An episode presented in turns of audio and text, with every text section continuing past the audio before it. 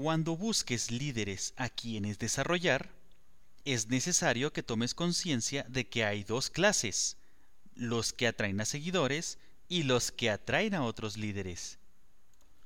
Las personas que atraen a seguidores y forman equipos solo con ellos jamás podrán hacer nada más allá de lo que ellas pueden tocar o supervisar en persona. Por cada individuo con quien interactúan están influyendo en uno solo un seguidor. Por otro lado, quienes atraen a otros líderes influyen en muchas otras personas a través de esa interacción.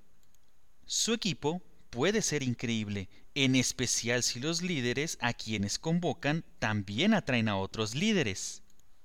Además del factor obvio de la influencia, existen otras diferencias importantes entre la gente que atrae seguidores y la que atrae a otros líderes. Cuando busques personas que te acompañen en el viaje hacia el éxito, elige líderes que atraigan a otros líderes. Ellos podrán multiplicar tu triunfo, pero también debes saber que, a la larga, solo podrás guiar a personas cuyo liderazgo sea menor o igual que el tuyo. Para atraer líderes cada vez mejores, tendrás que seguir desarrollando tu capacidad de liderazgo. Así, tú y tu equipo continuarán creciendo no solo en potencial, sino también en efectividad.